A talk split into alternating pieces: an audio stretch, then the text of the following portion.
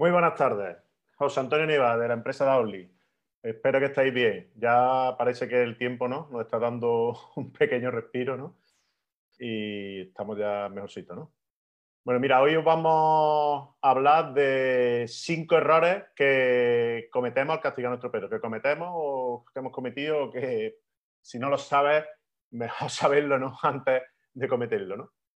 El primero, reñir a nuestro perro fuera de tiempo. ¿Qué significa esto? Los perros, tú sabes que, viven el momento, ¿no? Y entonces, tú imagínate, vamos a ponernos en situación. Tú llegas a casa, ¿no? Que nos ha pasado muchas veces, y nuestro perro se ha hecho pipí o se ha hecho caca o ha roto algo, ¿no? Y entonces él llega, nosotros llegamos, ¿no? Y él se pone así en actitud sumisa, ¿no? Se agacha, agachando la oreja. Y nosotros pensamos, ya ves lo que ha hecho, ¿no? O sea, nosotros pensamos que él ya sabe que ha hecho algo mal y que le vamos a reñir, ¿no? Y entonces nosotros le reñimos, ¿no? En ese momento. Eso no sirve absolutamente ya para nada, porque el perro, el perro, ¿por qué haces esa actitud de sumisión, ¿no? O de agachar la oreja y estás como así, como un poco asustado. Él sabe que nosotros cuando vemos un pipí o cuando vemos una cosa rota nos enfadamos y entonces él ve que hay un pipí o que hay una cosa rota y piensa que nos vamos a enfadar. Entonces él ya se está, ¿no? Se está como a la defensiva, pero él no asocia a que él lo ha hecho y por eso le vamos a reñir. O sea que en ese caso no sirve de nada que le riñamos. Después también algunos perros, ¿no? Vosotros sabéis que se comen las cacas, ¿no?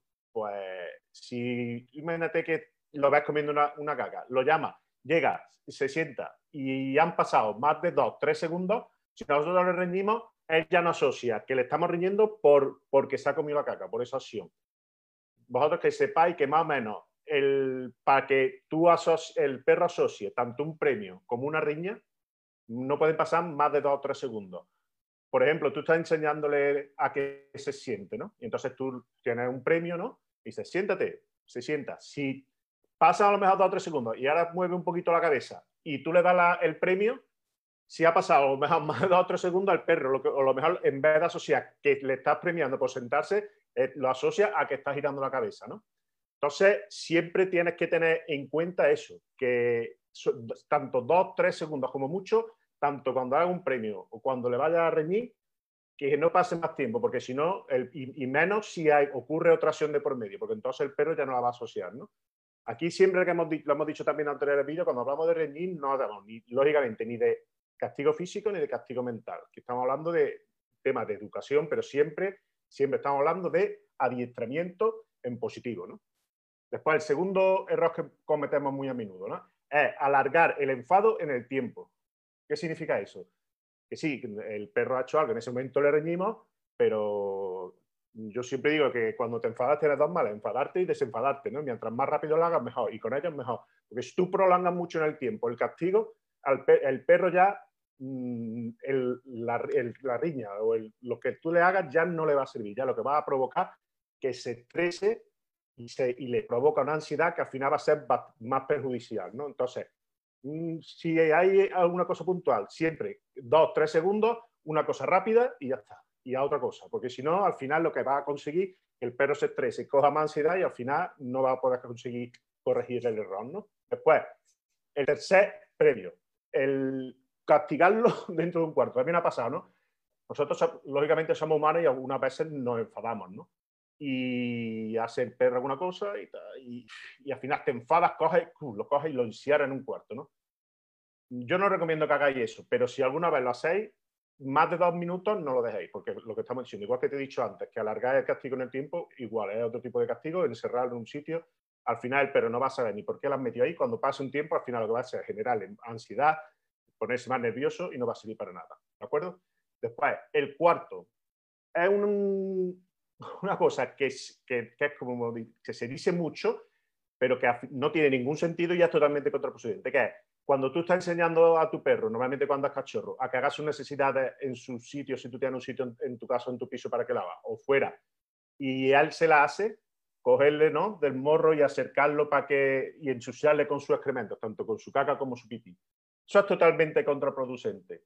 El perro lo que no, así no va a conseguir que sepa que está haciéndolo mal y que no lo tiene que hacer ahí.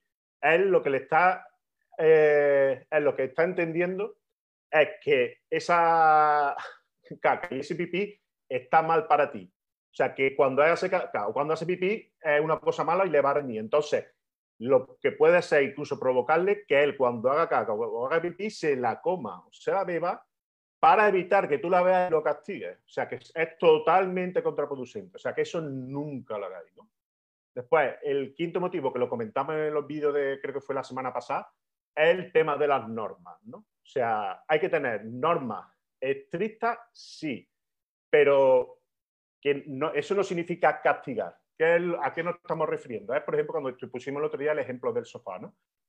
Si tú quieres que no se suba al sofá, siempre lo no, perdón, nunca lo debes de dejar que se suba al sofá. Porque si tú lo dejas un día que se suba al sofá, al final y a otro día le dices que no, al perro lo confunde. Entonces tiene que tener las normas claras. Eh, que castigos no, pero si hay unas normas tienen que ser totalmente estrictas y que nunca te salgas de ellas. ¿De acuerdo? Pues muy buenas tardes. Espero que haya gustado. Como siempre os digo, si os ha parecido interesante, dale a me gusta y si queréis hacerme un comentario me lo ponéis. Me gustaría que lo compartierais para que más otras personas supieran este tema por si han tenido o puedan tener este tipo de problemas con sus perros. ¿no? De acuerdo, pues muy buenas tardes.